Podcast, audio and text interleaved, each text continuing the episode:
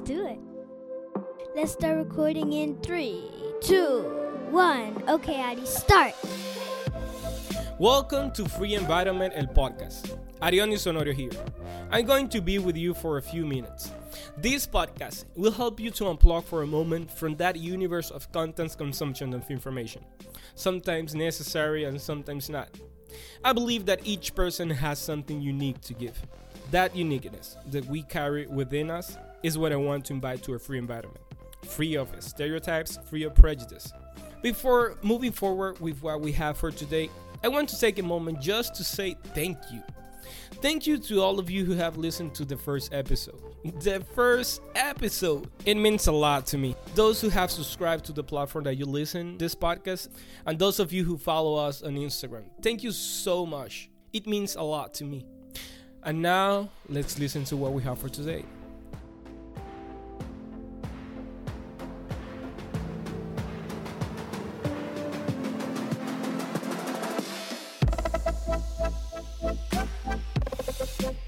I was at an event where they did an activity. The person in charge gave us a piece of paper and a pencil and told us to write down five goals. While I was thinking about what I was going to write down, behind me was a couple. Everything was fine until that moment. Then I heard a whisper Just put something you want a plan, a goal, I don't know. Then a reply back I don't know what to put. I just don't know. That's what I heard. I just kept focused on what I was going to write down. In the end, it was an exercise just to write down our plans and goals and have them written down. Although it may be a simple example, and it even sounds easy to write down five goals. But if we are honest, many times we cannot put in specific words or express in clear ideas what we want. Or worse, we don't have plans or expectation for the future and a simple activity can turn into a confrontational moment. If we don't take time to admit the things that we really want, those things that we yearn for, let me remind us that we have to make decisions anyway. And instead of moving forward with at least a little confidence towards the thing that we want, we will base our decisions on external pressures, such as the expectation of other people what others understand that we should or should not do. And these days, not knowing what you want is disrespecting ourselves because we will not have priorities. That means walking hand in hand with anyone who does, even if they go against our convictions.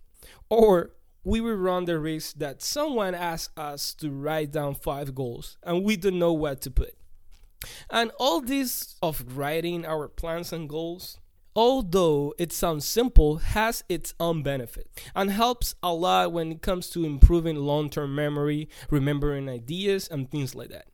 Because apart from the fact that we have something physical to remember it, which is the piece of paper or the notes on your cell phone, we have something written down, so to speak, in our brains. I say this because the brain saves the information we write down as important information.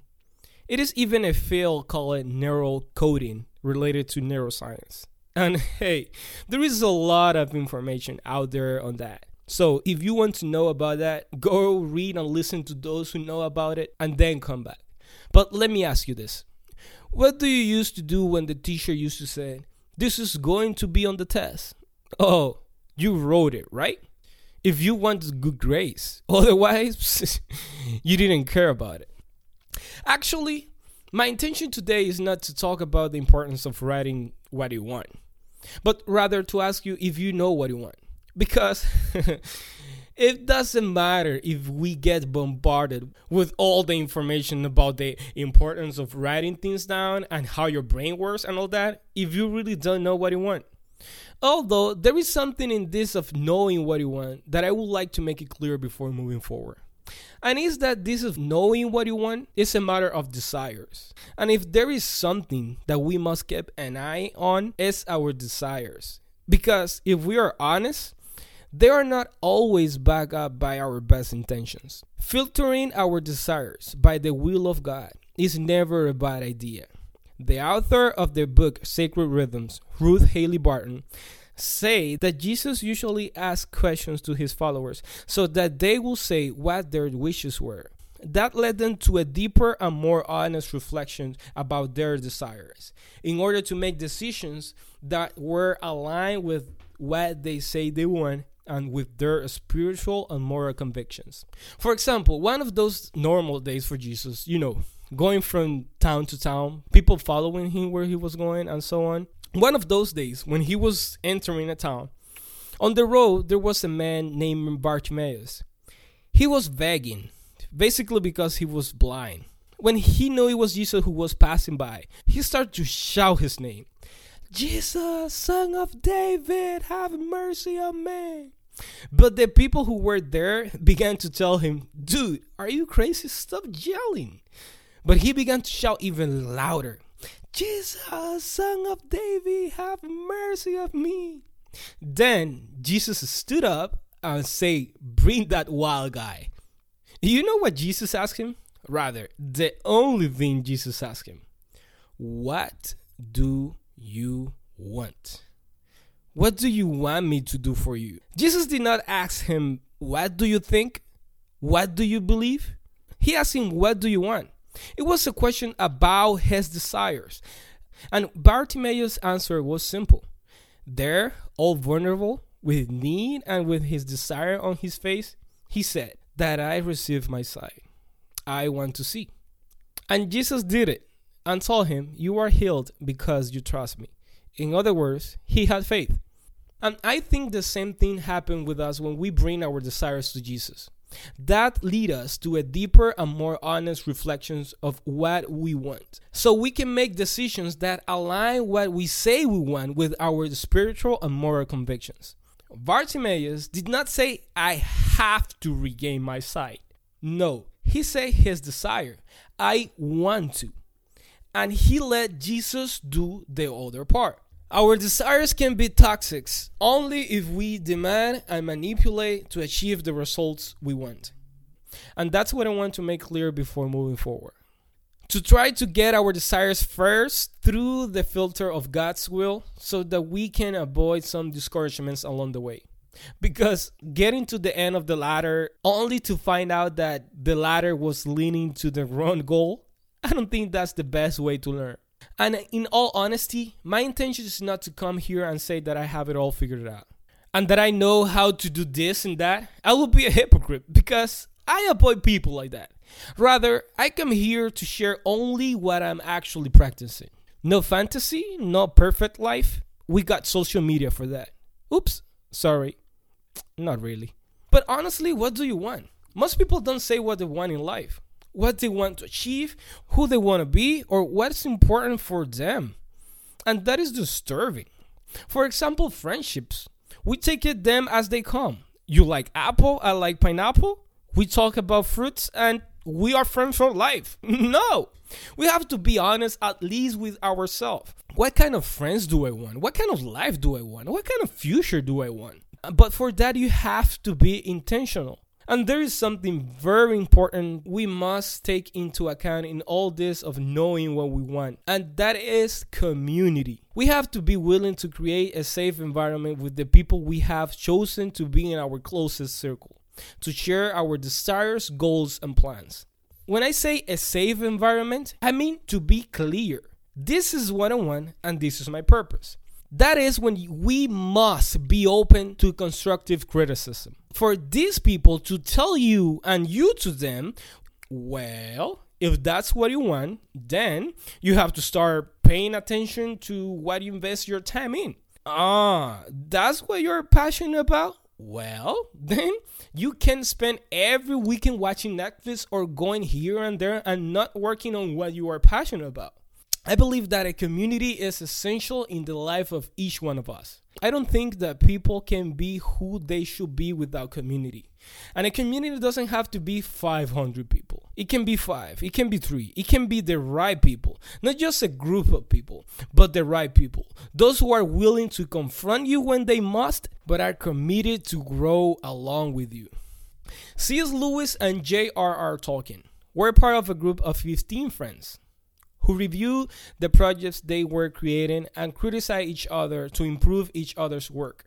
And if you don't know who they were, at least you have to know what came out of that group of friends. Perhaps you have heard the most famous work of J.R.R. Tolkien, The Lord of the Rings, or C.S. Lewis, The Chronicles of Narnia.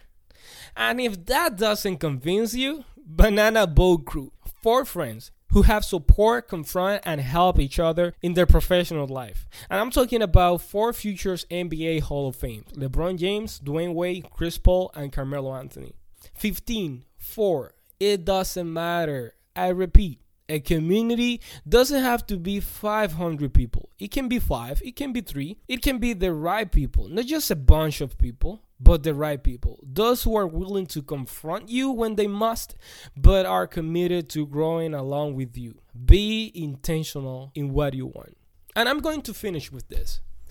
Something that I learned recently is that life is not a recipe do this, study that, make connections here, save that much money, invest here, raise your children like this, start doing this and that, and boom, you'll be happy and successful. No, and hey, although all that is possible, but that will be in a world where everything goes exactly as you plan it. And there are no tragedies, there are no unexpected situations, where there are no people who take advantage of the good intentions of others, a world where everyone has the same privilege. You know, a perfect world.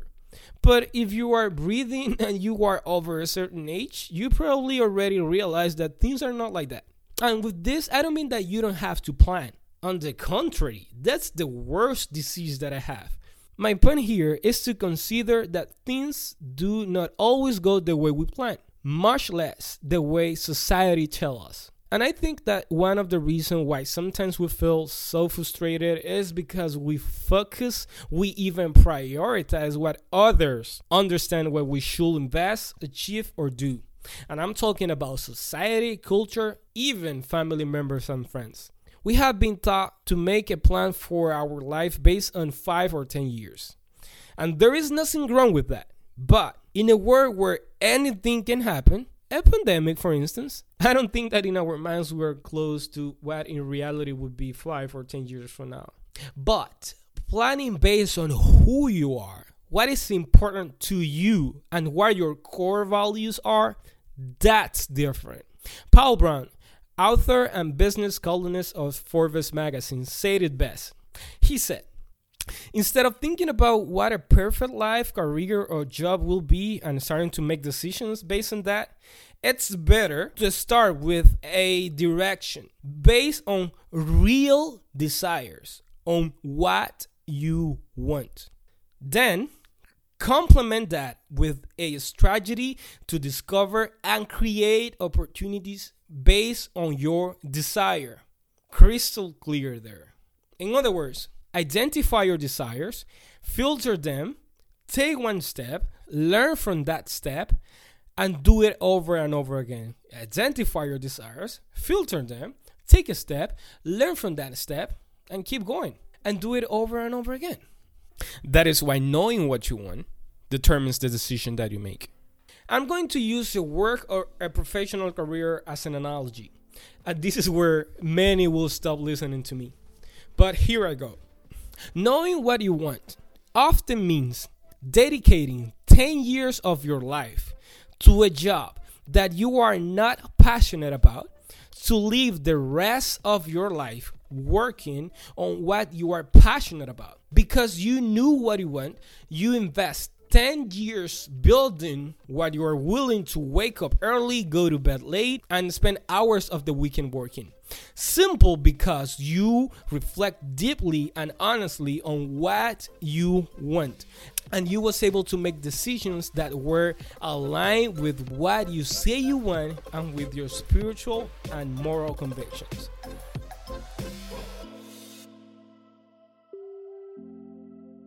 Well, that's it for today. Thank you so much for your time. If you like the podcast, please subscribe on any platform that you are listening so you know every time we release a new episode. If you want to join this little tribe, you can find me on Instagram as Free Environment. Till next time, ciao. That's it? Yeah, that's it.